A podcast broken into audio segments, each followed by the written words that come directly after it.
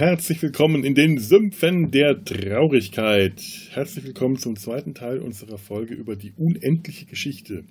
Wir, das heißt äh, Tobi und ich, Felo, haben uns im ersten Teil äh, über den, die unendliche Geschichte unterhalten, also den Rum. Äh, das heißt, wir, wir reden über den, den Film, den ersten Film und 1984, über den Roman von Michael Ende. Das, das passiert alles noch in diesem Teil. Im ersten Teil haben wir persönliche Anekdoten und Kindheitserinnerungen ausgetauscht, äh, wie wir damals so die unendliche Geschichte in Film und Buch erlebt haben.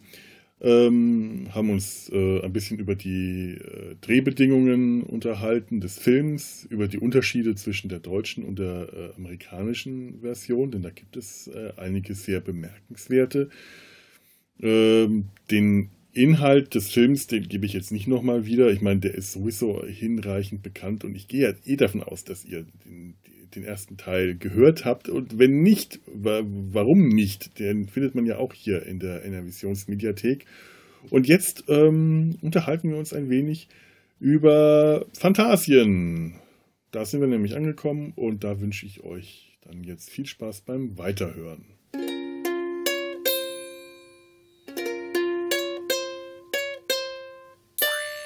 Der Elfenbeinturm. Ja. Was meinst du, wie viele Elefanten für den sterben mussten? Oder gibt es irgendwo einen riesigen Elefanten, der diesen fantastischen Elefanten, der diesen Turm da. Oder äh, der sein Stoßzahn für diesen Turm. Oder, oder sieht der auch nicht aus wie gewachsen? Ja, aber es könnten, es gab ja vier riesengroße Elefanten, die auf dem Rücken mhm. einer Schildkröte. Naja. Vielleicht ist die Scheibenwelt abgestürzt. Es gibt ja Weil den, fünften, Elefanten den, den, fünften Elefant, der auf der Scheibenwelt gelandet und abgestürzt ist. Und vielleicht äh, hat der da beim Sturz seinen Stoßzahn verloren und der ist da in diesem Felsen gelandet, hat den gespalten und steckt da fest, weil der sieht ja wirklich aus, als ob der aus so einem gespaltenen Felsen herauswächst, der Turm. Mhm. Und er sieht ja wirklich organisch aus. Also äh, ich habe jetzt auch mal ähm, im Buch nochmal nachgeschlagen, ob da irgendwas dazu gesagt wird. Äh, das, äh, ich weiß nicht, ob die Stelle, ob die jetzt finde. Wahrscheinlich nicht. Ähm, ja, dummerweise habe ich es mir nicht notiert, aber äh, es stand dann nur ähm, aus feinstem phantasischen Elfenbein aber nicht unbedingt ähm, mehr, mehr steht dann auch nicht bei, äh, im Roman, wer, welches äh, Tier wohl das Elfenbein dazu geliefert hat. Übrigens ganz toll im Buch sind immer diese äh, fantastischen, wunderschönen äh, Illustrationen, falls du dich noch erinnerst. Ja diese wunderschönen Illustrationen, äh, diese Kapitelillustrationen, die mit einem großen, einer großen Kapitale, also einem großen Buchstaben beginnen und rot und grün äh, illustriert wurden. Äh, die Schrift im Roman ist ja auch rot und grün. Rot, wenn sie in der Menschenwelt spielt und grün, wenn sie in Fantasien spielt. Ist für. Farbenblinde natürlich ein äh, bisschen scheiße, aber äh, ich fand das damals sehr spannend. Und habe mich nur gewundert. Das ist aber wirklich genau die Rot-Grün-Schwäche. Ja. Aber warum Rot-Grün für, warum diese Verteilung? Ich hätte Rot für Phantasien, weil das irgendwie die abgefahrene Farbe ist und Grün, so ein dunkles Grün für die Menschenwelt, die so etwas gedecktere Farbe ist, gewählt. Ich glaube, ich kann schon verstehen, dass ich in meiner Fantasie oder in meiner Vorstellung ist auch Rot die Menschenwelt, weil Rot ist eine Warnfarbe aus der, aus der gefährlichen Realität will man entfliehen. Und wenn ich an schöne Märchen und sowas denke, denke ich auch an Elfen. Und da bin ich, habe ich irgendwie so Bilder aus Irland. Ja. Und das ist auch alles grün. Das könnte es erklären. Also zumindest für dich. Für mich, äh, für mich ist das super. Sowieso. Ich bin ja. auch sehr einfach gestrickt, was es angeht. Also. Ah, gut, ja. Ich denke da vielleicht an Ampeln und äh, macht auch keinen Sinn. Ich gehe jetzt zu. Manchmal denke ich auch an Socken. Mhm. Aber die haben da auch keine sinnvolle Bedeutung. Ich finde ja diese ganzen Wesen, die da oben äh, auf diesen Plattformen der, äh, des Elfenbeinturms, der so oben so Landeflächen, so Landeplattformen hat und so. Ich habe mich sofort an Star Wars erinnert gefühlt. Ja, also beleuchtete runde Landeplattformen, drei und dann in der Mitte so was Pflanzenartiges und dann in der Mitte eine Blüte, die dann mhm. auch äh, äh, das Heim der kindlichen Kaiserin ist. Und wie die da rumstehen, wirkt das auf einmal alles sehr klein. Da wirkt dieser Elfenbeinturm wie ein Spielzeug dadurch. Der hat auf einmal nichts ja. Großes mehr. Ja. Das ist so ein bisschen komisch. Die, die, die, äh, die Verhältnisse stimmen irgendwie nicht so ganz. Also die Proportionen und die ganzen Figuren, die da rumlaufen, diese ganzen, diese ganzen Wesen, diese fantastischen Kopffüßler und Riesenköpfe und dreiköpfige Drachen und wandelnde Pilze und so, äh, ganz großartig. Ja. Aber auch alles irgendwie, äh, es sind immer irgendwie, das ist mir den ganzen Film über aufgefallen, sehr wenig Personen in Phantasien. Phantasien wirkt furchtbar leer. Dafür, dass wir am Hof der kindlichen Kaiserin sind, die eigentlich einen riesen Hofstaat haben müsste, äh, ist da ein relativ kleines Grüppchen Leute anwesend. Und ja, man erwartet, genau. Man erwartet ja auch, dass, ich sag mal, wenn wir es jetzt aus unserer Welt adaptieren, neben dem Schloss auch irgendwie eine Stadt oder eine größere Ansiedlung ist, wo auch ganz viele Leute sich rumtreiben. Ja. Und nicht ja nicht nur Hof, auch dienendes Volk. Ne? Also die da mal so ein Kanapee oder mal einen Sekt rumreichen. Eben. Oder dass die wenigstens im Turm selber wohnen. Dass dieser Turm, äh, der scheint ja wirklich nur ganz oben bewohnbar zu sein. Zumindest wirkt das so. Ja. Im äh, Roman wird er wirklich als ein, ein geschnitzter Elfenbeinturm beschrieben. Also so wirklich so ein Elfenbeinschnitzwerk und wird auch beschrieben, dass der ganze Turm voller Etagen und Ställe und, äh, und, und, und, Quartiere der Dienerschaften und des ganzen Hofstaates, allein in diesem Turm müssten äh, zigtausende Millionen von, von Lebewesen leben und sich aufhalten. Und hier wirkt das alles so leer. Und Phantasien selber wirkt auch so leer. Wenn dann Adreu aufbricht und durch Phantasien reitet und später über Phantasien fliegt, siehst du nie irgendwo Leute. Das ist immer leer. Du siehst die fantastischsten Landschaften, aber keine Leute. Vielleicht sind die alle gestorben bei irgendwelchen Stunts, die sie ausführen mussten. Und danach hatten sie kein Geld mehr, um neue einzuladen. Ja, aber das stimmt. Das ist ein ziemlich ödes Land. Auch vielleicht ja auch schon eine Folge des Nichts.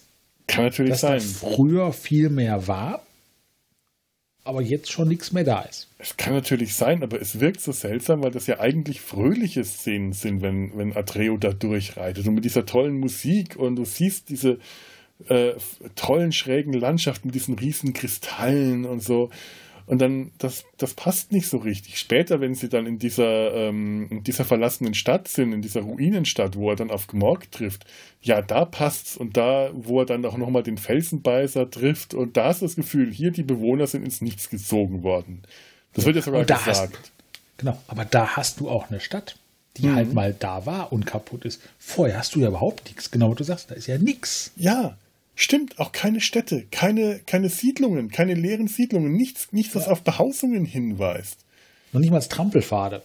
Ja, es ist wirklich eine leere Gegend, ein komplett leeres Land. Das ist wirklich eigenartig. Ja. Weil er, er kommt ja auch aus einem Volk. Das heißt, es müssen ja auch verschiedene andere Völker geben. Man sieht ja auch verschiedene Kopfvölker. Oder, es müssten ja irgendwo Leute. Es gibt ja nicht wie auf Archenor von jedem nur zwei Stück. Ja. Und ich zeige drei mit meinen Fingern, weil ich zwei meine. Aber, aber so in etwa kommt es einem vor. Drei Leute, die zwei, äh, die, die, äh, zwei lustigen drei, ja. Drei, drei, zwei Leute, die zwei Drittel der äh, gesamten Population dieses jeweiligen Volkes darstellen. Es ist ja. wirklich sonderbar.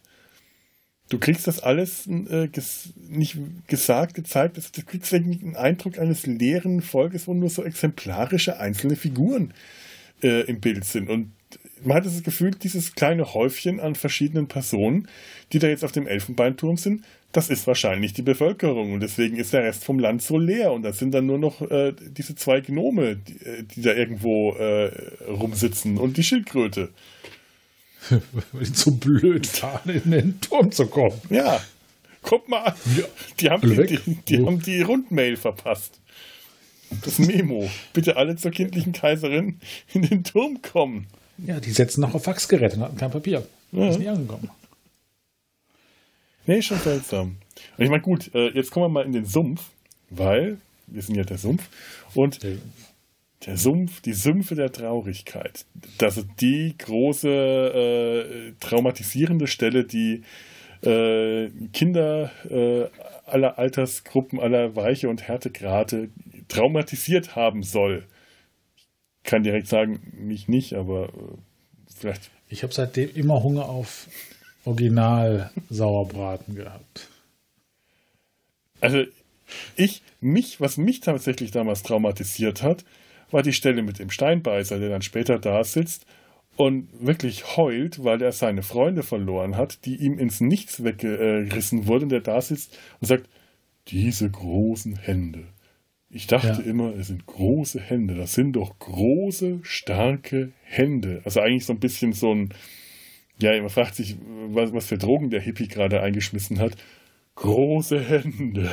Ich habe große Hände. Die können alles anfassen, nur nicht sich selber. Aber der sitzt da, ist vollkommen erschüttert, weil, seine, weil er seine Freunde verloren hat. Dieses, diese ungleiche Gruppe am Anfang, die dann über den Film, was man nicht gesehen hat, zu Freunden wurden, was einem erst dann in dem Moment klar ist, indem man den Steinbeißer allein da sitzen sieht und ihn trauern sieht, weil er es nicht geschafft hat, seine Freunde vor dem Nichts zu retten. Das hat mich tatsächlich damals total fertig gemacht und das schafft mich heute noch, wenn ich den Film sehe und er dann plötzlich mhm. anfängt zu heulen. Und das ist diese Schaumstoffpuppe, diese riesige Schaumstoffpuppe, die in dem Moment ein, ein, eine Wahnsinnsemotion rüberbringt, wo er anfängt zu weinen. Und ich dann da sitze und jedes Mal schluck und ich weiß, dass das kommt. Und äh, das trifft mich. Und dass das Pferd versinkt, das sollte was in mir auslösen, das tut es aber nicht. Ich fand das auch eigentlich nur irritierend, weil das Pferd Artax wurde ja relativ schnell, was ist relativ schnell? Ja, also, schon. Weiß, doch, relativ schnell halt äh, vernichtet. Entsorgt. Entsorgt, nachdem mhm. es ja vorher der beste Freund von dem Atreu war. Und, und, dann ist es einfach so gestorben worden. Wo ich mir auch denke, ja, das ist jetzt weg. Und dann kam halt sofort der Ersatzfreund. Ja, und das der Eigenartige lustige Glückshase. Auch, ja, der lustige Glückshase, ja. Wir geben hier ein München ein. Nein, das ist eine andere Stelle. Nee, aber äh, es ist halt wirklich ganz komisch. Artax, also ich meine, es ist dramatisch. Äh, Noah Hathaway hat da wirklich äh, sich die Seele aus dem Leib gespielt, wenn, wenn Artax ertrinkt. Im Buch ist das eine ganz andere Stimmung. Da kann erstmal Artax sprechen. Und da Aha. spricht er vollkommen förmlich und sehr, sehr, sehr, sehr hochgestochen äh, mit, mit, mit Adreo und nennt ihn Herr. Herr, die, die Traurigkeit ist es, Herr, die mich herunterzieht. Und, so, und dann gab es ja dieses Hörspiel, das wir dann später gehört hatten, da hat er auch noch so eine erwachsene Männerstimme. Das, das ging so gar nicht. Und hier hast du halt Artax, das ist ein, ein Pony. Äh, der hat halt auch eine, der hat keine Stimme, der spricht nicht, sondern der wiehert und schreit wie ein Pferd. Und ja. das macht natürlich, äh, das, das löst was ganz anderes in einem aus. Also das lässt mich auch nicht kalt, ganz, ganz das, das auch nicht. Aber es traumatisiert mich jetzt auch nicht so sehr. Aber trotzdem, Noah Hathaway, der an dem Pferd zieht und schreit und, und weint und ihm dann irgendwann die unsterblichen Worte, Artax, du blödes Pferd, komm raus, sonst musst du sterben, schreit. In dem Moment ist die unendliche Geschichte wieder etwas realer geworden. In, ja. Das ist äh, das Wort blöd in einer Fantasiewelt. Artax, du blödes Pferd. Das ist schön. Und sowas hättest du im Buch nicht. Im Buch ist das vollkommen, äh, das ist pathetisch. Herr, ich habe nur einen Wunsch. Gehe weg und schau dich nicht mehr um, damit du nicht siehst, wie die Traurigkeit mich hinunterzieht. Und Andreu macht das auch und geht weg. Und im Buch ist das es funktioniert gut im Buch, einfach weil Michael Ende einfach fantastisch gut schreiben kann. Und er macht auch aus ja. so einer Szene, die irgendwie seltsam wirken soll, eine Szene, die einen im Buch auch wirklich äh, ganz tief innen trifft. Und vor allem macht er halt auch etwas, er erklärt im Buch, warum überhaupt das Pferd ertrinkt, Atreu aber nicht. Das ist mhm. nämlich das, was der, der Film versäumt. Der Film sagt zwar, es ist die Traurigkeit, die das Pferd runterzieht, Aber es wird irgendwie nicht richtig klar, dass das Pferd halt deshalb ertrinkt und Adreo nicht, weil Adreo durch das Aurin geschützt ist. Das Aurin, das ihm um den Hals hängt, das schützt ihn vor sowas. Und er bietet Stimmt, dann im Buch auch dem Pferd an, äh, Artax an, ich kann es dir umhängen. Und Artax sagt, nein, Herr, das, äh, der Glanz wurde dir verliehen, bla bla bla, das ist nicht recht und so. Es ist so, ugh, so Pathos. Wenn man so, wenn ich es jetzt so nacherzähle, klingt es nach ganz furchtbarem Kitsch-Pathos. Im ja, Buch funktioniert es gut, weil halt Ende auch Kitsch schreiben kann, ohne dass es wie Kitsch wirkt. Und er hatte halt das Aurin tatsächlich größtenteils einfach nur um. Ja, eben. Das Aurin hat äh, da gar nichts gemacht. Es ist aber auch im Roman so, dass das Aurin eigentlich nichts macht, zumindest in der ersten Hälfte der Geschichte, sondern einfach nur ähm, das Zeichen der kindlichen Kaiserin, des, des, des äh, Unterhändlers der kindlichen, des, des Beauftragten der kindlichen Kaiserin ist, das von ja. allen Bewohnern Phantasiens akzeptiert wird und äh, äh, niemand ihn angreift, weil er der Bote der kindlichen Kaiserin ist. Im Buch kommen mehr Leute vor. Auch wenn sie teilweise äh, auch nur kurz am Rand erwähnt werden, aber äh, da ist es, äh, hat das, wenn er dann später das, das Aurin verliert, fehlt ihm im Buch auch, die wird dann de ziemlich deutlich beschrieben, dass ihm jetzt die Antriebskraft fehlt und dass er nicht mehr weiß, was er machen soll, was er vorher immer wusste. Und im Film kommt das auch gut rüber, äh, weil er sich halt, er tastet seine Brust ab, sieht, oh, das ist weg und auf einmal wirkt er hilflos, was er vorher nicht so sehr war. Also das kommt dann schon rüber, dass das Aurin irgendwas für Adreo bewirkt hat. Hm. Aber im Sumpf hätte ich es dann doch gerne äh, irgendwie äh, an irgendeiner Stelle hätte ich gerne äh, äh, erklärt bekommen, dass er eigentlich durch das Aurin geschützt ist, aber das hätte dann wiederum nicht erklärt, warum er dann am Ende, als Fluchuhr ihn rettet, ertrinkt. Da, da versinkt er im Sumpf. Also hätte es wiederum, wäre es wiederum eher schlecht gewesen, wenn er, wenn wir das als, äh, erklärt bekommen haben, weil er hätte ja nicht versinken dürfen, weil das Aurin ihn ja davor schützt und das Aurin und überhaupt jedes Wesen, das den Sumpf betritt oder auch überfliegt, wird von der Traurigkeit nach unten gezogen. Also eigentlich auch Fuchur. Aber das ist ja der, Lust, der lustige Glücksdrache, der lustige Glückshase. Ich habe zu Fuchur meine große Fantheorie nämlich. Wir hm. haben ja, wir sehen ja den Gmorg. Ja. Dieses, äh, den Werwolf, der äh, Adreo verfolgt, der sich dann auch ähm, als Diener des äh, Nichts oder der Macht, die hinter dem Nichts steht, interessant, äh, was, aber hm, was, was ist das wohl für eine, was, was ist das wohl für eine Macht, die hinter dem Nichts steht? Das sind die grauen Herren. Ah, ah sehr gut. Sehr, sehr, sehr gut. Das ist gut. Hm. Gut. Armin Müller-Stahl. Armin Müller-Stahl. Ich bin ein Diener von Armin Müller-Stahl. ja, ja, also der, der Gmorg ist ein Diener äh, der, der, der Macht, die hinter dem Nichts steht und das Nichts, ähm, das, das Phantasien auffrisst und Phantasien zerstört und damit auch die Menschenwelt zerstört, weil es dem, dem der Menschenwelt die Fantasie genommen wird. Und äh, Wer äh, Menschen, die keine Fantasie haben, haben keine Hoffnung und wer keine Menschen, die keine Hoffnung haben, die sind leichter zu beherrschen. Und die Wesen, die, äh, die Fan Wesen Phantasiens, die durch das Nichts in die Menschenwelt gesogen werden, die existieren dann da weiter in der Menschenwelt, aber als Lüge. Als ja. Lügen und falsche Versprechungen. So, und der Gmorg selber sagt, ich weiß nicht, ob er das im Film so explizit sagt, aber es wird zumindest angedeutet, im Buch sagt er eindeutig, er ist kein Wesen Phantasiens, er kommt von außerhalb. Und deswegen haben die Regeln Phantasiens auf ihn auch nicht, auch keine Wirkung, deswegen kann er diesen Sumpf der Traurigkeit durchqueren, um Adreo zu jagen und wird aber mhm. nicht von der Traurigkeit in den Sumpf runtergezogen. Gut. Was ist jetzt mit Fuchur?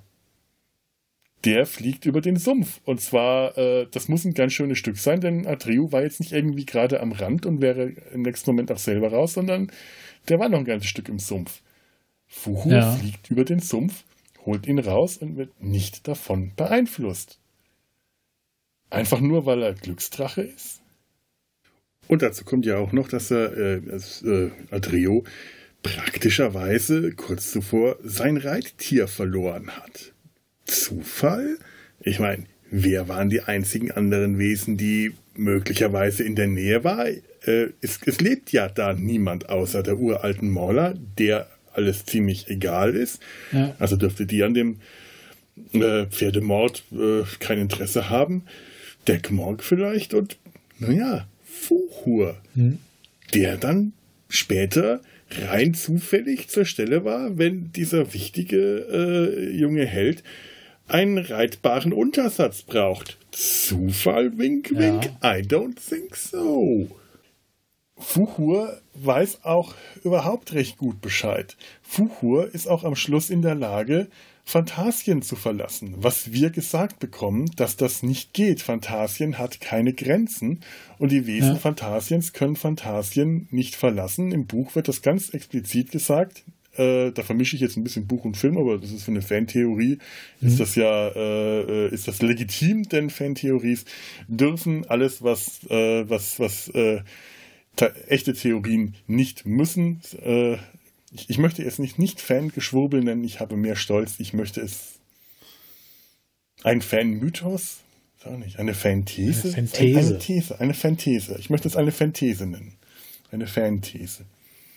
In, in dieser Fanthese, ähm, genau, es wird im, im Roman wird äh, genau gesagt, ähm, die Wesen, also äh, Phantas die Wesen Phantasiens können Phantasien nicht verlassen, können nicht in die Menschenwelt gelangen, es sei denn, sie springen in das Nichts.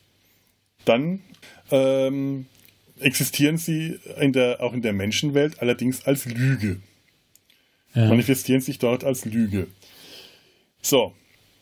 Im Film sehen wir, dass Fuchur am Ende des Films ohne große Probleme Phantasien verlassen konnte. Vorher konnte der das nicht. Der ist mit, mit, mit, mit, mit, mit, mit, mit, mit ähm, Adreo kreuz und quer über Phantasien geflogen und kam nie an eine Grenze.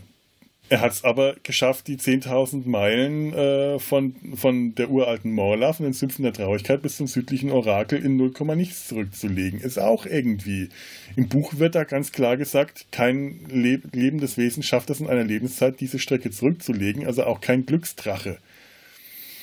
Das ist eh eine ganz andere Geschichte, wie die da hinkommen. Im Buch gibt es dann noch ein Monster, Igramul die Viele äh, das im Film vorkommen sollte, was sie rausgelassen haben, weil der äh, Ikramudifile ist ein Insektenschwarm, der den Glücksdrachen gefangen hat. Äh, äh das Gift von Ikramul steckt im äh, Körper des, Gift, des Drachen und äh, Adreo sagt, ich ich bin der Bote der kindlichen Kaiserin, du musst mir gehorchen, du darfst mir nichts Böses tun. Und Ygramul sagt, na, na gut. Und äh, äh, ich muss zum südlichen Orakel. Und Ykramul äh, sagt, ja, okay, ich kann dir helfen, aber nur, wenn du mein Geheimnis nicht weiter verrätst. Mein Gift kann dich, ausgesprochen praktisch an der Stelle, ein Schelm, der da anderes denkt als ein, äh, als ein Plot-Device, äh, sobald mein Gift an deinem Körper ist, kann er dich an jedem, kannst du dich an jedem x-beliebigen Platz in Phantasien wünschen, egal wie weit der weg ist. Aber den Glücksdrachen kriegst du nicht, weil äh, du hast zwar das Aurin, aber du darfst mir nichts befehlen, denn die äh, kindliche Kaiserin würde mir das ja auch nicht befehlen dürfen. Auch nicht befehlen, die übt ihre Macht ja auch nicht aus, also darfst du das auch nicht. Ja, okay. So Regeln, die, hm, naja, halt existieren, aber nicht unbedingt, äh, finde ich, sehr konsequent immer sind. Aber äh, halt, sagen wir, sagen wir, sie sind sehr praktisch. Aha, so ist das also. Die Regel gab es bestimmt auch schon immer ähm, Bas, äh, äh, Adreo, ich will mal Bastian sagen, lässt sich beißen, wünscht sich zum südlichen Orakel. Fuchur, der das Ganze gehört hat und das Gift ja auch im Körper hat, wünscht sich äh, auch dahin, wo Adreo sich wünscht. Bumm. Beide haben nur noch eine Stunde zu leben, denn das Gift würde sie dann umbringen. Aber mhm. äh, weil sie von den Gnomen gefunden werden, die können, die heilen sie dann. Und äh, die, die, die Gnomin Urgel, die fragt dann ja auch im Film, wo habt ihr nur diese Wunden her? Genau, und da haben wir gefragt, was denn für Wunden? Eben. Die haben doch nichts. Eben. Ja. Adreo hat sich vielleicht geschnitten, gestoßen im Sumpf. Man also sieht auch, dass der Arm blutet. Aber welche Wunden hat Fuchur? Der hat keine Wunden. Der hat die sich wahrscheinlich selber zugefügt, damit der auch so ein bisschen den Patienten spielen kann. Woher, woher soll der Wunden haben? Die behandelt ihn auf Wunden, was wahrscheinlich ihm nicht so recht war, aber äh, er musste ja so eine Tarnung aufrechterhalten. Das ist meine Theorie, nämlich Fuchur ist äh, wahrscheinlich der Drahtzieher, der kommt auch aus der äh, Außenwelt, hat dann in Phantasien eine andere Form angenommen, ist wahrscheinlich der Gegenspieler vom Gmorg. Ist, das sind wahrscheinlich zwei so Figuren wie bei äh, Good Omens, äh, der, der Engel und der Dämon. Fuchur mhm. ist äh, möglicherweise so eine Engelfigur, der deutlich mehr kann, als er zugibt, der auch ein paar Tricks anwendet, um äh, die, die Spielfigur Atreo an die richtige Stelle zu buxieren. Also von wegen 10.000 Meilen oder äh, 9.827 Luftlinie äh, hat der wahrscheinlich nicht im Flug zurückgelegt, sondern in dem Moment, wo Atreo ohnmächtig war, hat er äh, sich dahin mit Engelskraft teleportiert. Und als er dann später Bastian, äh, äh, als dann Bastian in Phantasien war und das Ganze und Phantasien mit einem Wunsch wieder puff wieder da war, im Buch bleibt Fuhur bei Atreo. Und später treffen die sich dann auch Bastian und Atreo und Fuhur. Im Film ist Fuchur sofort bei Bastian. Warum? Weil das jetzt der neue Player ist. Das ist jetzt die Figur, die wichtig ist. Äh, Adreo hat seine Rolle gespielt, der ist jetzt nicht mehr wichtig, der bewirkt jetzt nichts mehr. Dem können wir jetzt sein Pferd wiedergeben und dann lassen wir ihn über die Steppe reiten. Und jetzt hängen wir uns an Bastian dran. Das ist ja. das, was Fuchur macht. Und das ist meine Theorie. Fuchur ist eigentlich der Gegenspieler vom Gmorg. Er ist das Wesen von außerhalb, das dieses Spiel am Ende gewonnen hat. Gmorg hat verloren, Fuchur hat gewonnen. So, und jetzt kommen Sie. Ich finde den Gedanken sehr gut. ja, ich will gerade, wie ich noch weiter ausweisen kann. Ich meine, man hat das ja häufig, du hast es ja auch schon erwähnt, diese zwei Seiten einer Medaille. Äh, vielleicht war es auch ursprünglich eine Person, die zufällig in diese ins Phantasialand gefallen ist und dabei die beiden Teile sich gesplittet haben oder was, keine Ahnung. Ja. Übrigens noch so ein Hinweis, er geht nicht mit zur kindlichen Kaiserin, wenn sie am, äh, am Turm ankommen. Und er fliegt mit, äh, mit, äh, mit Adreo durch das Nichts hindurch, was ein Wesen Phantasiens eigentlich nicht können dürfte. Aber er fliegt da mitten durch. Das Nichts sieht auch eher aus wie, wie Weltall. Also äh, auch hier, die Regeln gelten nicht für ihn und er scheint Macht zu haben, Atreo davor zu schützen. Aber er geht nicht mit rein zur kindlichen Kaiserin, denn die könnte ihn unter Umständen erkennen. Die könnte seine Tarnung auffliegen lassen. Die ist ja äh, dann do vielleicht doch mächtig genug. Und er ist unaufrichtig, was das dann alles angeht. Mhm. Was seine Herkunft, was seine Fähigkeiten, also was angeht. Gmorg ist da aufrichtig. Er sagt, ich komme von außerhalb, ich diene dem Bösen das wäre auch die Frage, wer ist denn tatsächlich der Böse? Ja, ich habe ja auch ähm, bei der kindlichen Kaiserin noch so ein paar Hintergedanken. Die ich aber, ähm, die, die, die, packe ich jetzt noch nicht aus, um nicht alle Fans äh, der unendlichen Geschichte vor den Kopf zu stoßen. Die kommen dann, wenn wir, ähm, oh mein Gott, wir nehmen schon so lange auf, nachher noch über das Buch reden. Wird eine lange Folge. Oder äh, wir machen eine neue Folge. Nee, nee, nee, komm, das, das ziehen wir durch. Okay. Ich meine, wir, äh, wir, wir, müssen auch unter Umständen über den Film gar nicht mehr so wahnsinnig groß äh, sagen. Es gibt zwar sehr viel, aber ähm, das sind alles so Details. Also, äh, warum hat ein Steinbeißer Fußnägel? Das ist so eine Frage. Das hübsch aussieht. Das hübsch aussieht, ja. aber das wächst ja nicht. Das ist ja nicht Horn, das wächst, das ist Stein. Also, ja. äh, wozu braucht der Fußnägel? Habe ich mir notiert. Die, die Sphinxen, das äh, südliche Orakel. Äh, nach Aussage von äh, Michael Ende sehen die aus wie zwei Stripperinnen, die in der Wüste sitzen. Ich, das habe ich mir auch gedacht. Ja. Warum haben die derart. Und sie können nicht zielen. Sie schießen immer in dieselbe Ecke. das ist doch gar kein Problem. Dann, dann rennst du einfach schnell genug. Ja, eben. Da kommt doch jeder durch. Du könntest schnell genug rennen. Ich, ich habe mir bei den zwei Stripperinnen auch Nippelalarm aufgeschrieben. Hm. Die haben riesige Brüste, riesige Titten mit Nippeln. Warum? Kinderfilm. Damit muss, die Eltern, damit die Väter, die mit den Kindern da reingehen. Ah, jo, ja, immer für die Väter. Im Buch äh, schießen die auch nicht aus den Augen, sondern ähm, wer in, den, den, in dem Blick der, der Sphinxen gefangen wird, äh, erstarrt, weil die Sphinxen ihm alle, äh, ihm oder ihr alle Fragen der Welt auf einmal äh, stellen und äh, kein normales Gehirn das überleben kann. Das kannst du natürlich im Film nicht so schön darstellen, deswegen schießen die halt Laser aus den Augen.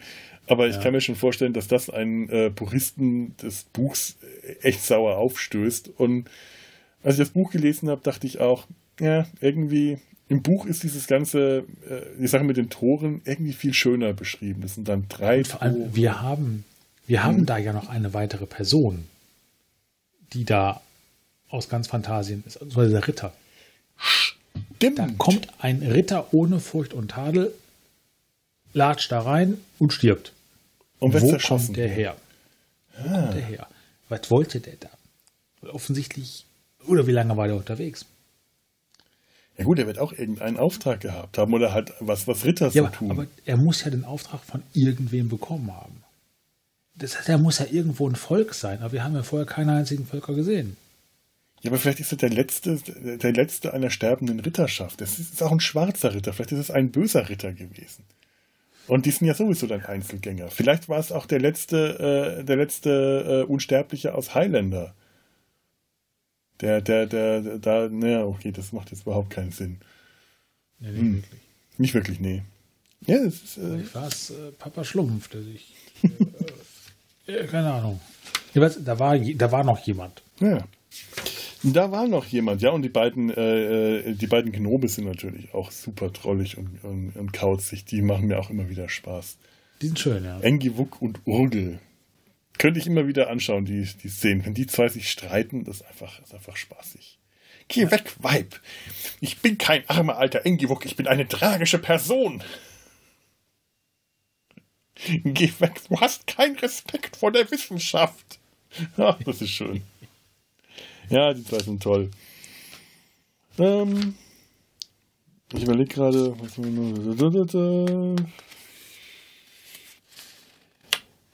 Was haben wir denn über den Film gerade noch so? Da habe ich tatsächlich gar nichts mehr so, was noch ähm, so unglaublich wichtig ist. Ach ja. Ähm, ja, du hast ja gesagt, äh, Atreu hat ja auch ein Volk. Das ist das Volk der Grünhäute im Buch. Das soll so eine Art, äh, ich sage jetzt mal das, das, das Wort Indianer, also äh, weil amerikanische Ureinwohner können sie ja in Phantasien nicht sein. Und die sind im Buch auch grün, also grünhäutig. Also Frösche. Ja, und das hat man versucht Kabitz. und das sah furchtbar aus. Also hat man ihn nicht angemalt und er wirkt deswegen wie ein sehr weißer Indianer. Also man fragt sich, ob das jetzt Whitewashing ist äh, oder nicht Greenwashing, aber mhm. Noah Hathaway ist tatsächlich zu einem Teil äh, amerikanischer Ureinwohner. Ich glaube, sein Großvater, äh, also, ne? Da ja. mag der Junge auch noch so weiß aussehen. Ähm, es, es passt, ethnologisch gesehen. Es war kein Whitewashing. Hat mich sehr gefreut, dass ich dieses kleine Detail gelesen habe, weil ich mich mhm. schon wieder über etwas politisch Unkorrektes ärgern wollte und das dann nicht musste. Das ist auch immer schön. Vielleicht hat er auch noch einen Frosch in seiner ja, wer weiß das schon. Super. Ja. Und dann würde auch das äh, Green-Volk äh, wieder funktionieren. Ja. Das war's damit. Ähm, Schließen wir mal den Film an der Stelle ab, denn der Film endet ja bekanntermaßen wirklich da, wo das Buch gerade zum, zweiten Teil ausholt. Also da, wo hier Phantasien ist, äh, äh, ist, ist, ist jetzt, äh, ja, Bastian hat Mondenkind rausgeschrien. Im, im, in, in, der englischen Tonspur kannst du das übrigens nicht erkennen, nicht hören, was der, was der schreit. Moonchild ist nicht verständlich. Ach. Das äh, haben Generationen von äh, Filmzuschauern mussten darauf warten, dass das irgendwo äh, mit Untertiteln auf der DVD war oder dann doch das Buch lesen, um rauszufinden, dass das Moonchild ist. Und ich habe es auch mir angeschaut, nicht, nicht erkennbar, was der schreibt. Es, es gibt ein Lied, Moonchild von Sentenced. Eine finnische Metalband. Aha. Ich stelle mir jetzt erstmalig die Frage, ob Die das von der unendlichen Geschichte haben oder die unendliche Geschichte von denen oder ob das einfach vielleicht so ein Motiv ist, das Mondenkind, ob es das etwas ist, was in der Mythologie, ähnlich wie der Elfenbeinturm, ist ja auch nichts, was Michael Ende erfunden hat, sondern der Elfenbeinturm ist ja auch ein altes äh, Bild, der, der ein altes noch mythologisches größer als die These und ich glaube, es wird sogar gerade zu einer Theorie oder sogar zu einer Wahrheit. Es heißt gar nicht Moonchild, es heißt Moonshield. Es hat gar nichts damit zu tun. Jawohl. Aber dennoch fand ich diesen Ausflug sehr schön. Ja, ja, ich hatte dich äh, auch mal drauf angesetzt auf die Metalband Atreo, die sich tatsächlich nach Atreo benannt hat. Wir, wir haben jetzt ja nichts, was wir von denen vorspielen und wir das auch, glaube ich, nicht wollen, aber sag doch mal, äh, was dir wie es dir ergangen ist, als du äh, nach der Metalband Atreo geforscht hast. Ich habe mich erstmal gefragt, warum benennt man sich danach? Also die Metal-Bands, die ich höre, benennen, also was heißt die Metal-Bands, die ich höre? Viele Metal-Bands benennen sich ja tatsächlich nach, meistens nach irgendwelchen Figuren von Tolkien oder Echt? Städten von Tolkien. schau an. Gorgoroth zum Beispiel. Oder äh, Mordor. Mach Sachen. Oder Platten heißen von denen hier. Von Samning gibt es dann die Dol Und wie sie nicht alle heißen. Und dann habe ich mich gefragt, warum benenne ich mich dann als Metalband nach einem Bengel, der auf dem Pferd reitet? Hm. Oder auf einem kuscheligen, lustigen Glückshase. Das fand ich dann schon seltsam. Dann habe ich mir die Musik angehört und dachte mir, ja, ist äh, nicht die Musik, die du hören willst. Und das, obwohl du ja Metal hörst, gerne hörst. Ja, das ist jetzt aber so, als wenn du sagst, Ja, dir weiß. gefällt Rondo Veneziano nicht, du hörst doch Klassik. Ja, ja, ich, ich, ich weiß, was, was äh, Metal ist äh, ein, ein sehr großes Feld. Das ist wie Jazz oder Klassik oder äh, ganz viele andere. Da gibt's ganz große Unterschiede. Aber wie, wie dir gefällt Mr. Bungle nicht, du hörst doch Jazz. ah, ja, äh, wie, wie ist die Musik von denen denn so? Das ist, ich glaube, es nennt sich Metalcore. Ähm, und das ist, das, das ist halt Metal-Musik gepaart mit, äh, ich, ich sage jetzt mal etwas despektierlich, Hip-Hop-Elementen. Äh, Jemand, der sich mit der Musik besser auskennt und der die Musik mag, der wird sagen, Schacht, was erzählst du für eine Scheiße? Das ist was ganz anderes. Äh, ich mag kein, keine Musik, wo irgendwie sch- allgemein so Sprechgesang so vorkommt. So der Musik, also der Metal, der Metal, den ich höre, der ist anders. Der ist räudig. verstehe. Der ist gegrunzt. Da kommen auch ab und zu mal Klagesänge vor, aber ich mag halt nicht dieses so Scratches und sowas. Wenn ich mir Hip-Hop anhören will, höre ich mir Hip-Hop an. Aber ich finde, das hat im Metal für mich nichts zu suchen. ja. Ähm, es gibt ganz viele Bands, deren Namen ich auch vergesse, die ich auch alle nicht mag. Und Atrio gehört dazu. Ein Lied tatsächlich habe ich da gehört, das hat, das war gar nicht, hat mir persönlich gar nicht mal so schlecht gefallen. Ähm, aber es ist tatsächlich, also ich, aus meiner Sicht ist das kein Metal. Also ich bin da jetzt äh, super abstoßend gegen. Ne? Das ist jetzt, also wie gesagt, meine persönliche Subjektive Meinung. Wahrnehmung äh, vollkommen Sehr subjektiv, ganz klar. Äh, und würde ich mir freiwillig so nicht anhören. Ja, Ja, nun. da hat der Onkel halt einen komischen Musikgeschmack. Es ist legitim, vollkommen in Ordnung. Also ich bin jetzt kein, kein Metal-Fan. Äh, Es gibt da auch Stücke, du hast da mir schon ein paar Sachen vorgespielt, die ich dann doch ziemlich geil fand. Würde jetzt aber mich bestimmt nicht als äh, zu, zum Metal-Fan dadurch mausern. Aber äh, Hip-Hop, ich glaube nicht, dass es irgendwas gibt, was mich dazu bringen kann, Hip-Hop zu hören. Und die Kombination äh, kann ich mir nur, nur schrecklich vorstellen. Es gibt bestimmt ähm, musikalische Kombinationen, die gibt's, äh, die, die tatsächlich interessant sind. Also ich bin zum Beispiel ein großer Fan von Electro Swing. Ähm, wer das kennt, das ist halt, äh, ja, also alte, alte Swing, Jazzmusik elektronisch aufgearbeitet zu etwas unglaublich geil Tanzbarem. Macht super Ja. Spaß. Ich kann das zum Beispiel ganz toll äh, beim Sport hören. Da, da pusht mich das total auf und ich liebe die Tanzvideos, die zu Elektro, die gerne zu Elektro Swing äh, produziert werden. Ähm, aber da kommen auch eine Kombination aus äh, Musikstücken zusammen, die zusammen sich ergänzen zu etwas. Und bei Metal und äh, Hip-Hop, wenn es denn Hip-Hop ist, äh, nee, ist wahrscheinlich das sagt meine Vorstellungskraft. Also, es gibt bei mir, äh, was, was ich ganz geil finde, ist halt äh, Mega 4. Das ist die Megalomaniacs, gibt es glaube ich gar nicht mehr, und die Fantastischen Vier. Die haben in den 90ern so eine Kollaboration gehabt. Das ist also so, so Crossover, so, so Richtung Clawfinger, halt mit Texten und Raps von den Fantastischen Vier. Finde ich total geil.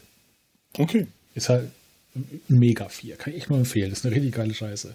Äh, und dann ist es aber halt, gibt es auch dieses, ja, also New Metal. Und ich glaube, das geht auch, das mag ich nicht. Das ist halt sowas wie Limp Bizkit. Äh, ich mag auch Korn überhaupt nicht.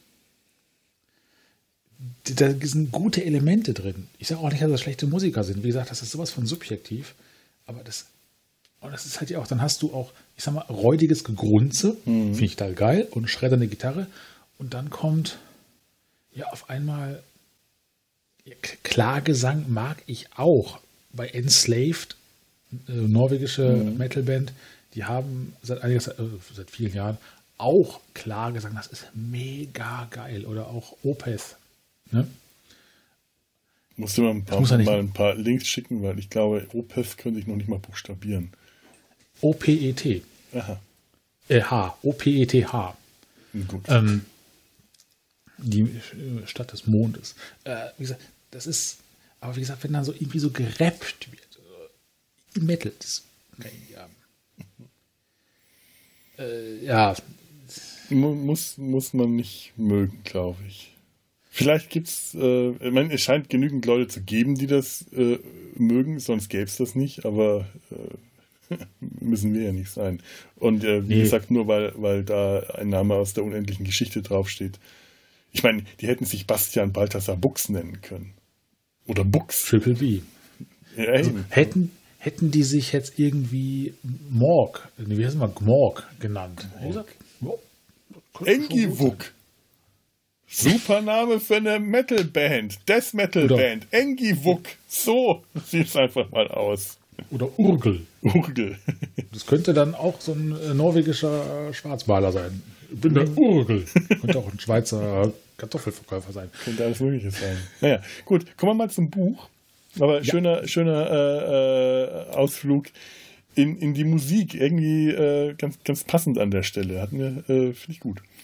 Kommen wir mal zum Buch. Also im, im Roman läuft das dann so weiter. Bastian äh, sitzt dann und, äh, mit der kindlichen Kaiserin in der Schwärze, in der kompletten Schwärze und sie, sie, sie, er hört sie erstmal nur. Ja. Und ähm, sie sagt ihm das dann auch, ja, das äh, Phantasien ist weg und es muss wieder erstehen, dadurch, dass du dir es wünschst. Du hast, äh, dadurch durch deine Wünsche kannst du es dir äh, wieder entstehen lassen. Ähnlich wie jetzt im Film. Nur im Film wünscht er sich eine Sache und peng, ist sofort Phantasien wieder da. Das ist irgendwie ein Scheißende.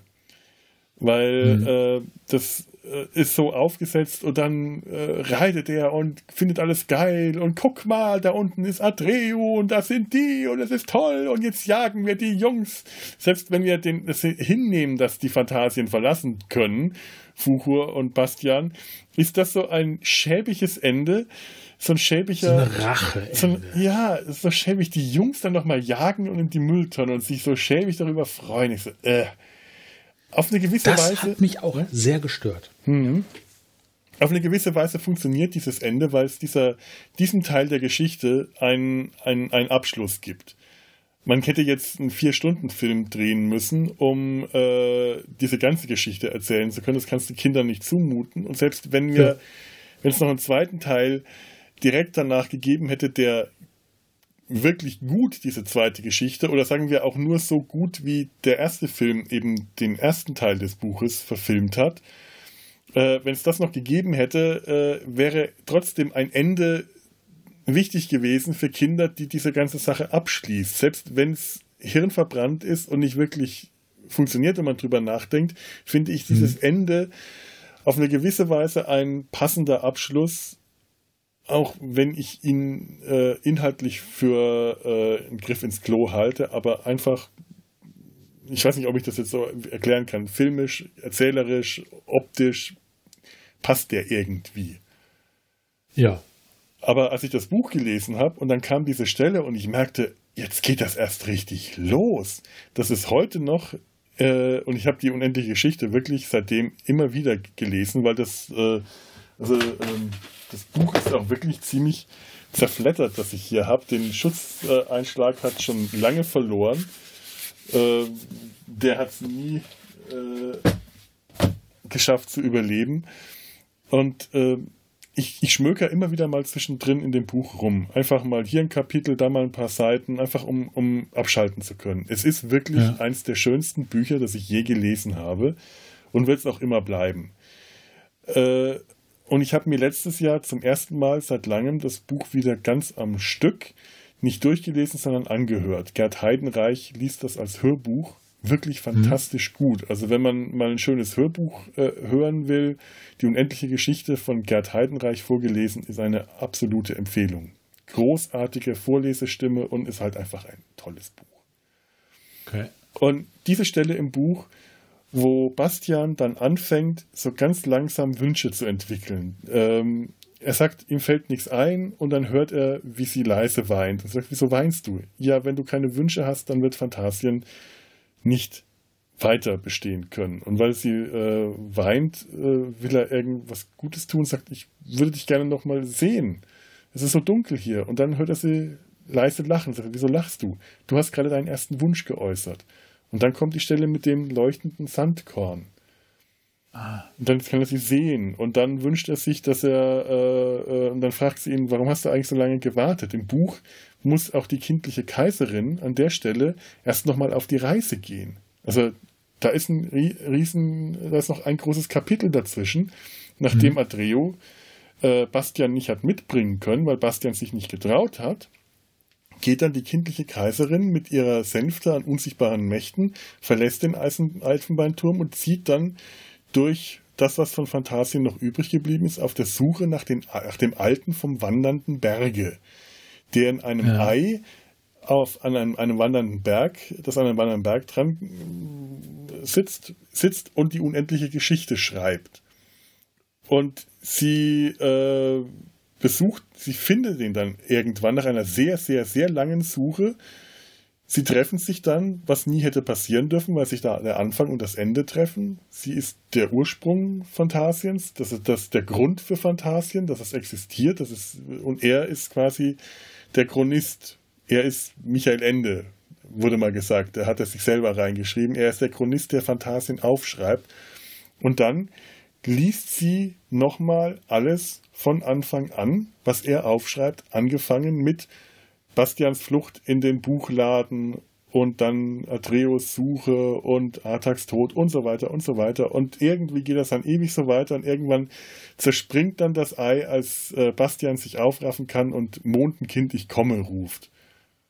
Ja. Und dann sitzen sie eben komplett in der Schwärze und Bastian fängt an, sich etwas zu wünschen. Diese Stelle liebe ich heute immer noch. Ich, ich, da, äh, es ist tatsächlich ganz oft so, dass ich, wenn ich an dem Buch lese, eine größere Passage lese, direkt an der Stelle aufschlagt und sagt, so, jetzt möchte ich wissen, wie es weiter, wie er weiterliest. Aus mhm. diesem, äh, er sagt, ich habe mich nicht getraut, ich äh, bin, bin klein und dick und hässlich. Im Buch ist er dick statt äh, mickrig, aber es kommt mehr, also er, er ist halt dick und unsportlich, aber äh, das ist irrelevant sondern der ja. ist eigentlich, finde ich, mit, mit, dem, äh, mit, mit, mit dem Schauspieler, mit dem jungen Schauspieler sehr gut besetzt. Ähm, und ich habe mich nicht getraut, dich dir zu zeigen, weil du mich vielleicht ausgelacht hättest. Ich habe mir vorgestellt, dass du lieber jemanden hättest, der schön und äh, der, der, schön ist und, und, und, und, und, äh, gut aussieht. Und das ist dann sein zweiter Wunsch. Also er, er spricht seine Wünsche erstmal gar nicht so bewusst aus, sondern zum Teil kommen die ganz unbewusst. Und dann stellt er fest, dass er schön ist, dass er ein schöner, schlanker, anmutiger Prinz geworden ist. Und dann wünscht er sich, dass er stark ist, also wächst aus dem Sandkorn Perelin der Nachtwald. Und diesen Nachtwald, den muss er bezwingen, den muss er äh, sich einen Weg dadurch bahnen und nach oben klettern. Und dann wünscht er sich, dass er zäh ist.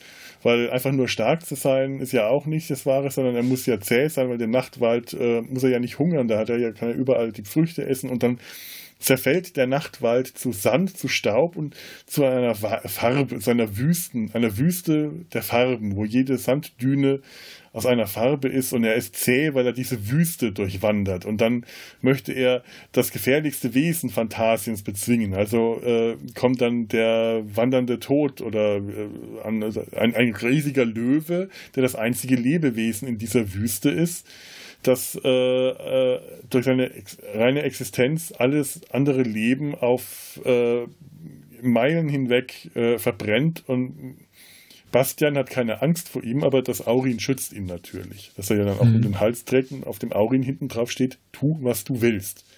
Und mit jedem Wunsch, den er sich äußert und dann wünscht er sich äh, Gesellschaft, er möchte äh, Atreo treffen, er möchte ein Held sein, er möchte dieses und jenes und er möchte äh, respektiert und er möchte gefürchtet werden und er möchte bewundert werden und geliebt und das Ganze ist eigentlich so ein Ego-Trip.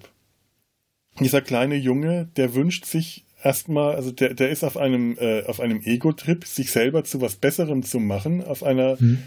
äh, Charakterentwicklung. Weil das natürlich nicht gut ausgeht, wenn er einfach nur sich immer besser und schlauer und klüger haben will und dann irgendwann dann auch eifer, äh, eifersüchtig ist äh, oder dann äh, missgünstig wird, ah, du neidest mir ja nur meinen Erfolg und meinen Ruhm, Atreo, mhm. du bist überhaupt nicht mein Freund. Und er benimmt sich halt eigentlich wie ein Arsch, aber halt wie ein Arsch, der, der halt als Kind ist, dem die soziale Führung fehlt auch, die er von seinem Vater nicht bekommen hat, weil der Vater ihn auch im Buch komplett alleine lässt und ja. in der Geschichte, äh, die er hier durchlebt, bekommt er auch keine Anleitung. Die kindliche Kaiserin sagt ihm einfach nur, du hast alle Wünsche der Welt, je mehr Wünsche du dir äh, wünschst, desto schöner wird Phantasien, wünsch einfach drauf los, du kannst tun, was du willst. Das endet dann äh, vorerst damit, dass er sich zum kindlichen Kaiser ausrufen lassen will.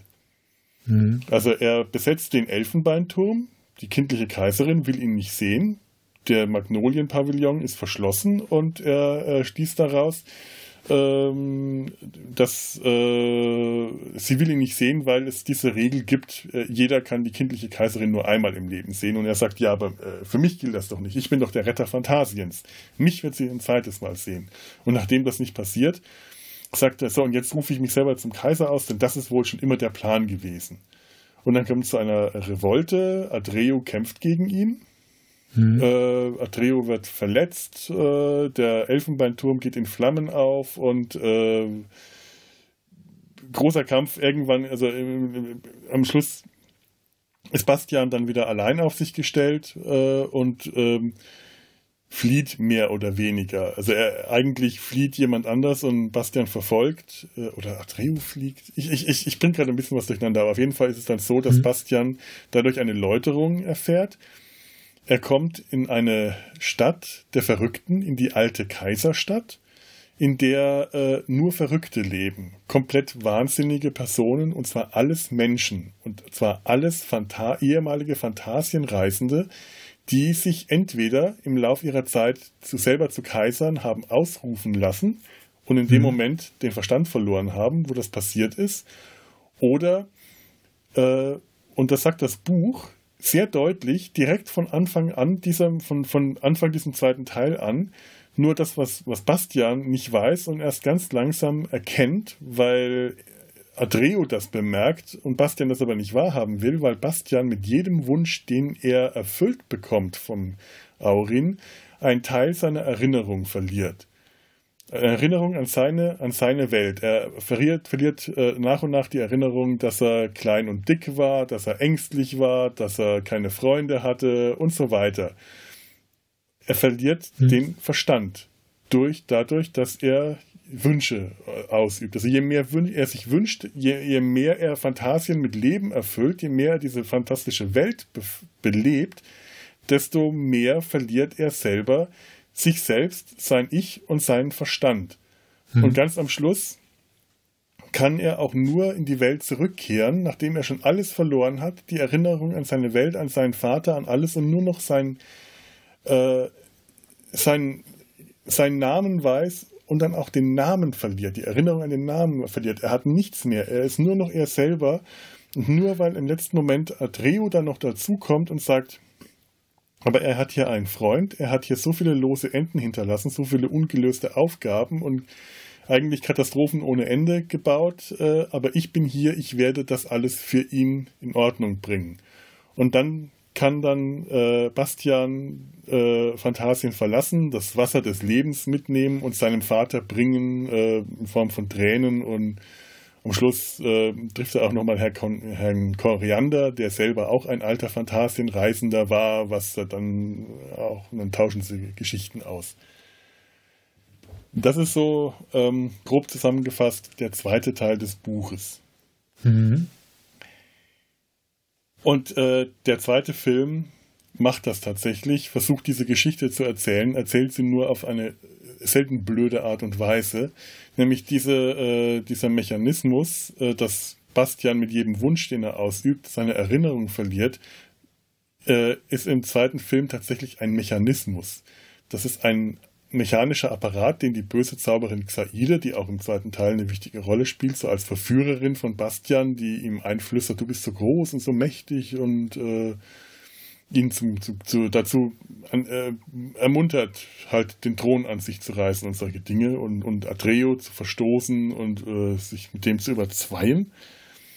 Und ja. im Film baut die einen Apparat, der kleine Kugeln ausspuckt. Jedes Mal, ich glaube, jedes Mal, wenn Bastian sich was wünscht, plupp, hat dieser äh, Apparat ihm ein, äh, ein, ein, ein Stück seiner Erinnerung geklaut. Also das hat nichts mit dem Aurin zu tun. Das ist eine vollkommen andere Geschichte und mhm. es funktioniert auch hinten und vorne nicht wirklich, finde ich. Also so wie, weit, wie ich mich an den Film erinnere, und das ist jetzt auch lange her und den habe ich auch nur einmal gesehen. Ja. Ja. Mhm. Ich finde es gerade interessant, wo du so Sachen erzählt hast. Also kam so ganz tief in meinem kleinen, verknusperten Gehirn so, so Erinnerungsfetzen hoch. Wie gesagt, ich habe es vor langer, langer Zeit gelesen und in der Zwischenzeit hat viel Alkohol meine Gehirnknospen zerstört. Aber es sind noch Reste der Erinnerung da.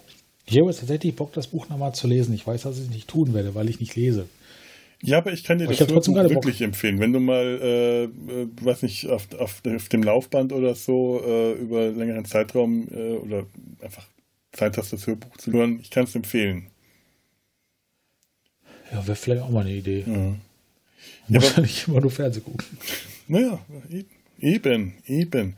Was ich halt interessant finde, was ich überhaupt nicht mehr so in Erinnerung hatte, ist eine, ähm, ja, also ist die Aussage des Buches, dass zu viel Fantasie gefährlich ist. Und das ist ja wirklich die Aussage des Buches von vornherein, auch im Film wird mhm. gesagt, dieses Buch ist gefährlich. Ich habe das nur nie so richtig äh, in der vollen Stärke wahrgenommen, dass Bastian wirklich in Gefahr gerät dadurch, dass er sich in seiner Fantasie verliert.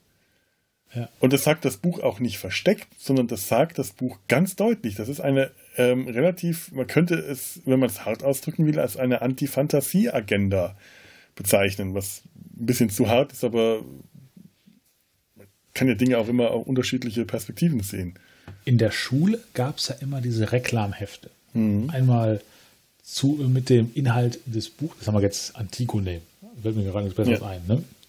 Und dann auch immer Reklamhefte, wo quasi die Interpretation, die wissenschaftliche Interpretation dahinter liegt.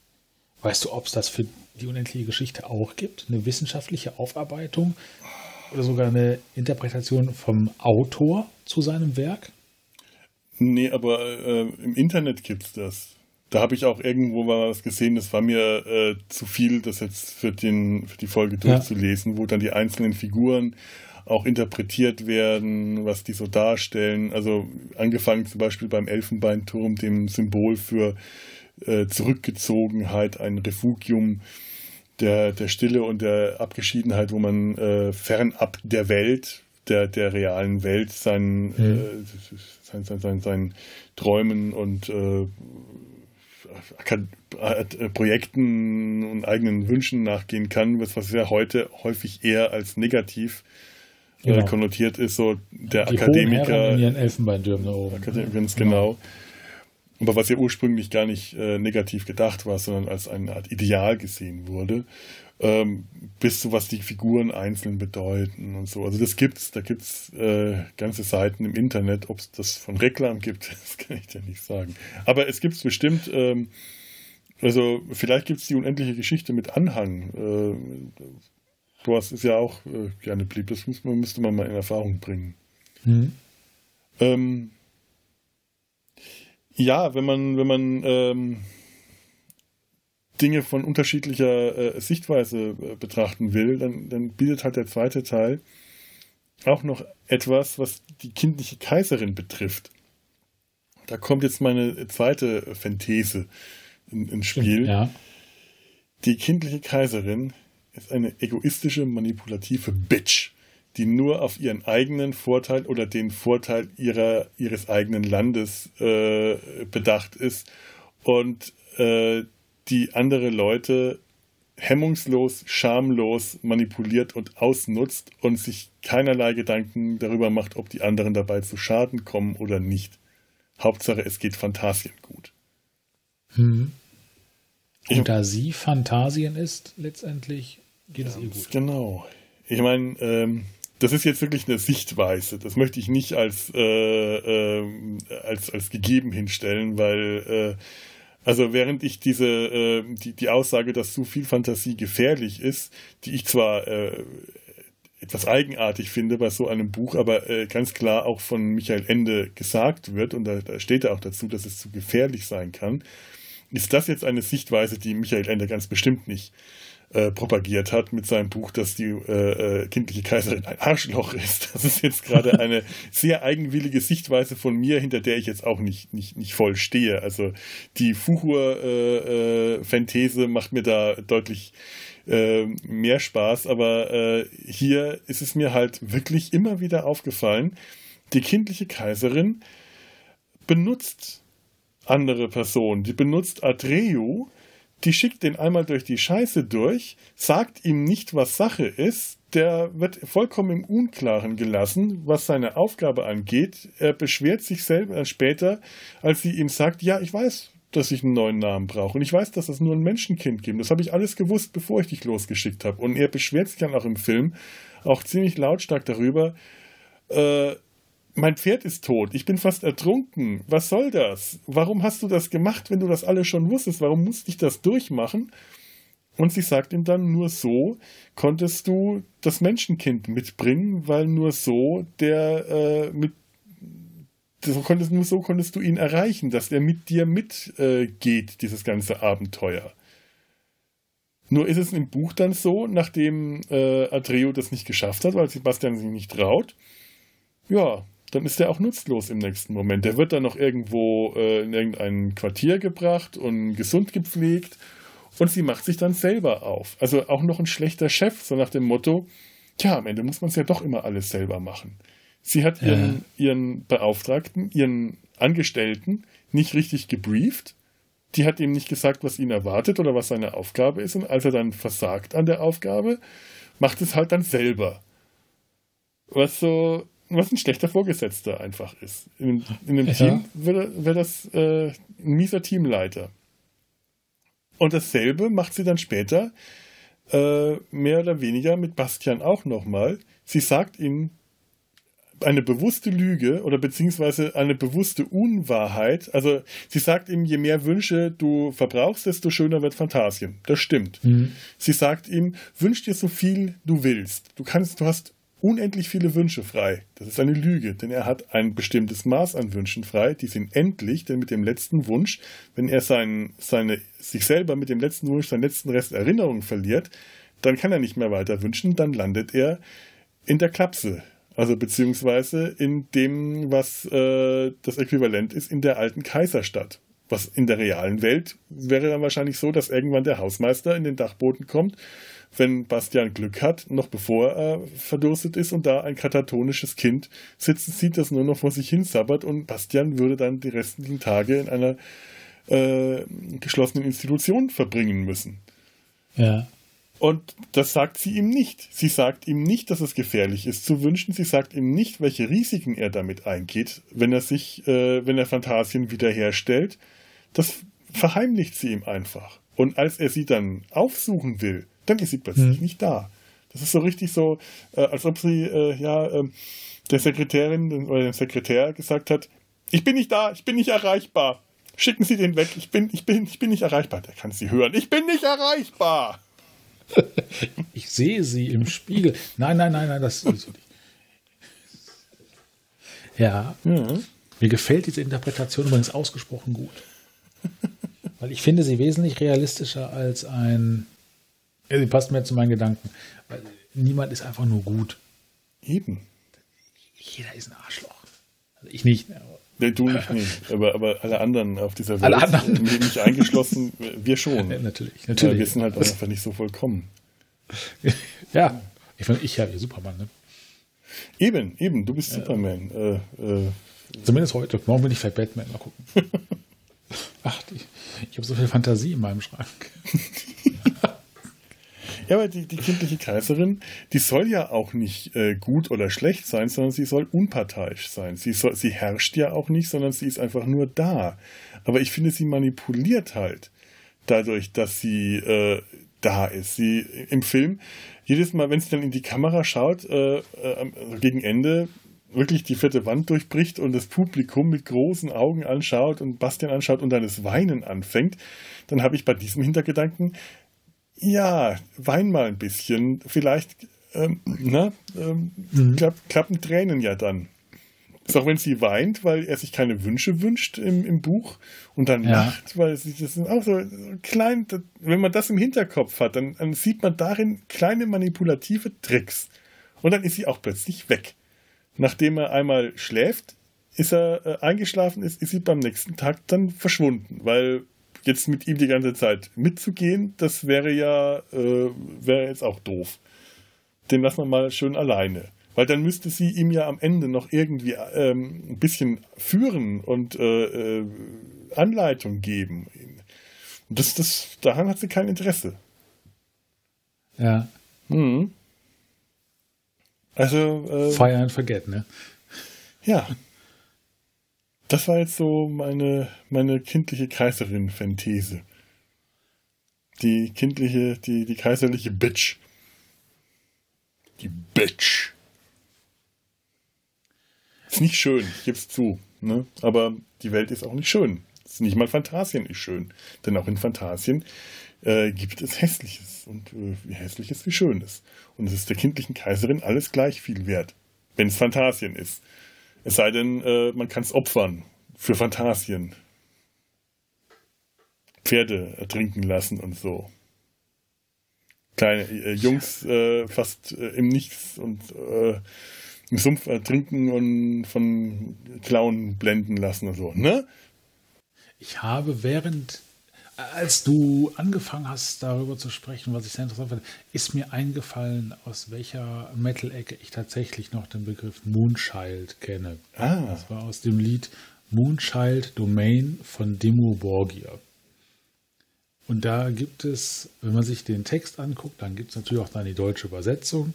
Und da steht dann, der, mit ganz viel Fantasie könnte man das jetzt auf die kindliche Kaiserin adaptieren. Hat damit aber nichts zu tun, glaube ich. Jedenfalls gibt es da diesen einen Satz auf Deutsch, der ist jetzt nicht jugendfrei. Die junge Hure, die im Vertrauen ihres Schicksals handelt. okay. Aber das wäre dann, ich sag mal so, die echt abgerotzt Zusammenfassung dessen. Wow, und ich dachte gerade, ich bin böse. Wow. Boah. Jetzt tut mir äh, Tami, Tami ähm, äh, Stronach ja. äh, leid. Die Arme. Die hatte vor den Dreharbeiten auch noch ihre Schneidezähne verloren, weil es Milchzähne war, waren und hat dann äh, Zahnprothesen eingesetzt bekommen und hat dann gelispelt. Arme. Und die war am Anfang ganz furchtbar, von wegen, äh, die war am Anfang auch ganz furchtbar geschminkt. Also so richtig nuttig geschminkt, weil sie einfach nicht begriffen hatten, wie man äh, eine kindliche Kaiserin äh, schminkt, wie man so ein Make-up macht, dass die wie ein Kind wirkt, aber trotzdem äh, wie eine, wie halt so eine Kaiserin, so eine, so eine, so eine ja, Prinzessin-Figur, was ja Kaiserin ist, was Besseres ist klar. Aber äh, das muss am Anfang wirklich verboten nuttig ausgeschaut haben, den ersten Make-up-Test. Ich habe keine Bilder gesehen. Aber äh, das, ich glaube, das hätte den, dem Film auch nicht gut getan, wenn sie da das Make-up nicht noch geändert hätten. Ja, auf einigen Fotos, ich gucke mir das gerade an, sieht ja auch so ein bisschen wie so eine Drogenabhängige aus. Gerötete Augen, ja. ja. Na gut, sie soll ja auch krank sein. Ja, ja. ja. Das ist aber schon so eine, Zombie-Krankheit, so Crack. Ach, man kann alles so schlecht reden. Ja, ja, ja, ja, ja, ja. Herrlich. ja. Jetzt, nachdem wir die unendliche Geschichte zerstört haben, haben wir unser Tageswerk erfüllt. Andere zerstören die CDU, wir nur die unendliche Geschichte. Ach. Hm. Wir hätten auch die CDU zerstören können, ich glaube. Ja, das schafft sie schon selber, glaube ich. Das schafft sie selber. Die SPD, da, da mache ich mir gar keine, will mir gar keine Mühe machen. Aber diese Splitterparteien, das ist ganz schlimm. ja, ähm, jetzt sind wir am Ende angekommen, würde ich mal sagen. Ja, ich glaube auch. Ja, also ähm, ein, ein, ein, ein Resümee. Müssen, müssen wir ein Resümee ziehen? Ich glaube, es lohnt sich tatsächlich ich sag mal jetzt so auf, auf Menschen wie mich, die das als Kind mal gelesen haben, ich rede das wirklich vom Lesen, mhm. nicht, nicht von den Filmen, das nochmal zu lesen und auch wirklich mit einem sehr offenen Geist daran zu gehen und vor allem mit dem Gedanken, es ist kein Kinderbuch. Da steckt so viel, mhm. vielen Dingen, so viel, unglaublich viel mehr drin. Ja. Und man muss auch wirklich ja, beim Lesen wirklich zwischen den Zeilen lesen. Also das Buch ja. zu lesen äh, ist auf jeden Fall eine Empfehlung. Und ich, also für mich ist auch der Film, ich weiß nicht, ob es eine Empfehlung, hm, pf, schwierig. Also ich habe es sehr genossen, den Film nochmal anzuschauen.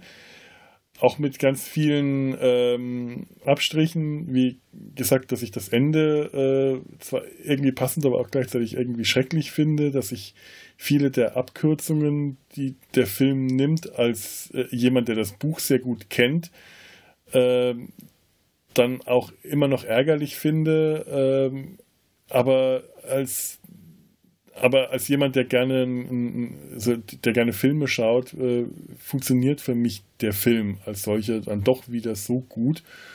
Ähm, manche der Effekte sind nicht so gut gealtert, aber es gab halt damals auch noch kein CGI und Bluescreen war in den halt Anfangstagen. So Klappmaulpuppentechnik, ne? Ja, und du, du siehst, egal wie viele Leute daran gearbeitet haben und wie unglaublich aufwendig das war, Fuchur und die uralte Morla und so, übrigens geilste Schildkröte aller Zeiten, das haben wir überhaupt nicht gesagt. Die mhm. ist einfach nur, einfach nur der Hammer. Sie schielt, bevor sie niest. Ah, ich habe eine Allergie gegen Jugend. Pfusch. Das ist äh, super. Großartig. Ähm, aber ähm, das, das kann man alles noch so hinnehmen. Also es ist nicht so schlecht gealtert, dass es nicht anschaubar ist. Es gibt so ein paar Stellen, wenn man dann Fuchur fliegen sieht und er dann in dem Sturm herumwirbelt und du siehst diese Puppe, die sie da hatten, das Modell ist furchtbar unbeweglich. Ähm, das waren Stellen, die sie dann auch für die US-Fassung sogar rausgeschnitten hatten aus dem Grund. Ja. Ähm, das geht aber alles. Also auch wenn man sich den Film mit, äh, mit einem kritischen Blick anschaut und vieles dann nicht gut findet, äh, für mich persönlich hat der Film nochmal äh, durchaus nochmal funktioniert und mir durchaus Spaß gemacht. Und ich hätte Lust, mir auch die US-Schnittfassung irgendwann mal anzuschauen, wenn ich da meine Finger drauf bekommen kann. Aber ich glaube, der Film funktioniert auch wirklich bei, bei Menschen wie uns, die das aus der Kindheit kennen. Mhm. Wenn du das heute jemandem zeigst, die völlig andere Sachen gewohnt sind, die schalten nach zehn Minuten ab. Vor allem die deutsche Version. A, wegen mhm. Längen. Man ist es nicht gewohnt, dass Ja. einfach lange Szenen sind. Und halt auch die Effekte. Die sagen sich, äh, was ist denn das? Heute guckst du dir die ZDF-Vorabendserie an. Und da macht der Mund, der Hund lippensynchrone Sprachbewegungen, sage ich Mhm. Ja. jetzt mal. Das? Und das war ein teurer Kinofilm. Ja, gut, aber. Das kannst du heute keinem mehr verkaufen. Ja, aber das ist halt äh, bei, bei Effektfilmen, die mit, die von Effekten leben, äh, Eff Effekte überholen sich halt einfach mit der Ja. Zeit, mit dem technischen, mit der technischen Weiterentwicklung. Manche Sachen kannst du dir später immer noch anschauen, manche funktionieren nicht mehr so gut und für manche musst du halt auch ein gewisses Faible für Nostalgie äh, beim Filme betrachten mitbringen, Ganz dass klar. du sowas einfach äh, akzeptierst und äh, das kann beim großen Mainstream-Publikum unter Umständen halt nicht mehr gut ankommen. Das kann schon sein. Aber ich würde dem Film trotzdem eine Chance geben ähm, und selbst wenn man sich nur anschließend drüber aufregen will, ich weiß es nicht. Klar. Aber hey, hey, wir sind ja auch nicht der, der Filme-Empfehlungspodcast, wir sind keine Filmkritiker, wir erzählen ja von unseren persönlichen äh, äh, Dingen hier. Ja. So, und damit würde ich jetzt auch mal sagen, haben wir jetzt genug erzählt. Das ist immer so zum Schluss, zum Ende zu kommen. Ich, ich, ich merke in letzter Zeit, bringe ich äh, bei Folgen drei, vier, ach, jetzt sind wir zum Schluss gekommen und dann, wie jetzt, schaffe ich es wieder Zup. nicht. Ah, Eine Sache, eine Sache, doch eine Sache, die brennt mir gerade noch. Das ist aber der Ansatz. Die Stimme von Fuchur ist Heinz Reinke. Ich liebe Heinz Reinke. Allein als ähm, Captain Blaubeer. Äh, dann, Nee, ne? nee, Heinz Reinke. Nee. Erstmal, äh, äh, äh, das war nicht äh, Captain Blaubeer, war Wolfgang Völz. War das nicht Heinz Reinke? Stimmt, Wolfgang Völz. Nein, äh, trotzdem mag ich Heinz Reinke. Aber irgendwie hatte ich den nie als Stimme von Fuchur im Kopf. Das war für mich irgendwie Götz George. Nein, nee, nicht Götz George. ähm, wie heißt der andere alte Mann? Ich habe keine Ahnung. Ich, äh, Mario Adolf. ja, äh, nein, nein, Mario Adolf war Mario- der andere Drache. Der andere, ja. Und ich hatte da irgendwie auch diese gediegene, diese getragene Stimme von Mario Adolf irgendwie erwartet. Aber dann war es Heinz Reinke, den ich sehr mag, aber irgendwie nicht da. Ja, stimmt. Irgendwie hatte ich auch Fuchur mit einer anderen Stimme in Erinnerung, mit einer sonoreren Stimme. Der äh, ist ein bisschen zu hoch, ein bisschen zu schnarrig. Das Ja. stimmt jetzt, wo du sagst. Hm. Ja. Ja, im, im, im Buch wird da auch von einer bronzenen Stimme geredet, was mir wiederum zu tief gewesen wäre. Ja. Vielleicht ist das gar nicht so schlecht, dass er ein bisschen eine höhere Stimme hat. Macht ihn vielleicht für Kinder leichter zugänglich. Ich weiß es nicht. Kann sein. Aber, gesagt, das aber ist er, er ist ja auch ein, ein, ein Perversling, der sich von kleinen Jungs Ohrensex verpassen lässt. Umux. Fuchur, ne? Und, und das Ja. ist der, der, der, das ist der Diener, der macht, die hinter dem, äh, äh, nicht hinter dem Nichts, sondern hinter dem Alles steht, von wegen. Vielleicht ist Fuchur überhaupt derjenige, der das alles angezählt hat, überhaupt dahinter. So, komplett neue Geschichte, neue Fan Fanthese. ja, wer weiß. So. Ihr sagt uns, liebe Höris, was, äh, könnt, und, was, was ihr von dem Film haltet, was ihr von der unendlichen Geschichte haltet, ob ihr das Buch gelesen habt, das, vielleicht das Hörbuch gehört oder das Hörspiel. Über das Hörspiel haben wir überhaupt nichts gesagt. Aber ähm, wir können ja auch nicht alles sagen. Oder was ihr von den, den Filmen 2 und 3 haltet, wenn ihr die gesehen habt. Oder was ihr generell von äh, uns oder der Welt haltet. Und äh, teilt uns das mit. Ähm, hier auf, was für ein Podcast sind wir heute? Der Sumpf sind wir heute. Wir sind der Sumpf. Wir sind der Sumpf. Der Sumpf der Traurigkeit. Äh, www.der-sumpf.de. Da könnt ihr uns Kommentaris, äh, Kom Kommentar, Scheiße. Der Kommentar, das die Kommentarin. Jetzt wird's, jetzt wird's absurd. Jetzt, jetzt äh, treiben wir das Ganze ad absurdum. Ihr könnt uns KommentarInnen sch schreiben. Scheiße. Das vielleicht, vielleicht sollte ich das nachher rausschneiden. Ich, ich, könnt, ich könnte mich jetzt in, in die Nesseln setzen damit. Schreibt uns Kommentare Ähm, schreibt uns E-Mails, kontakt at der-sumpf.de. Vielleicht lasse ich das auch mit den Zuhörern in Zukunft wieder. Es ist schon ziemlich ausgereizt gerade. Ich finde, ich mag Zuhörer. Mit Y. Ja? Mit Y. Und gut, dann, dann, dann, bleiben wir noch eine Weile weiter. Vielleicht höre ich dann irgendwann auch wieder auf, wenn es mich selber zu sehr nervt, was wahrscheinlich recht bald der Fall sein wird. Ähm, und äh, ihr findet uns auf Twitter, Facebook, Instagram und könnt uns Postkarten schreiben. Das findet ihr im Impressum. Und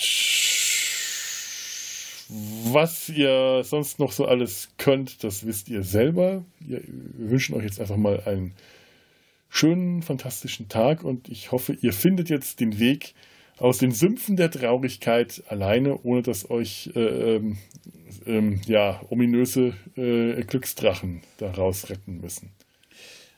Das kann schmutzig werden. Das kann, äh, den sollte man nicht so sehr über den Weg trauen. Von wegen, mhm. du hast geschlafen und im, im Schlaf geredet. ja, ja. Glücksdrache von wegen. Wir verabschieden uns. Macht's gut. Tschüss. Tschüss.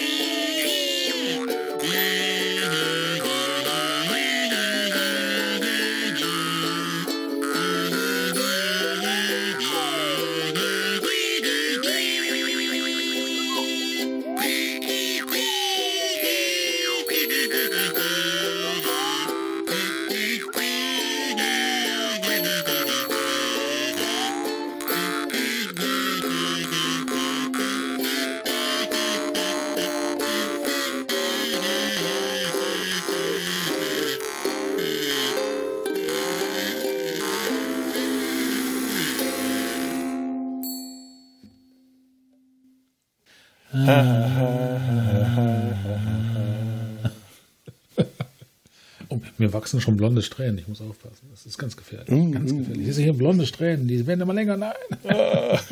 Und, und äh, solange du nicht äh, oh. oh. dir kein Fischgesicht äh, äh, wächst und du nicht ausschaust, als ob dir ein, ein bläst, während du singst, ist alles sicher.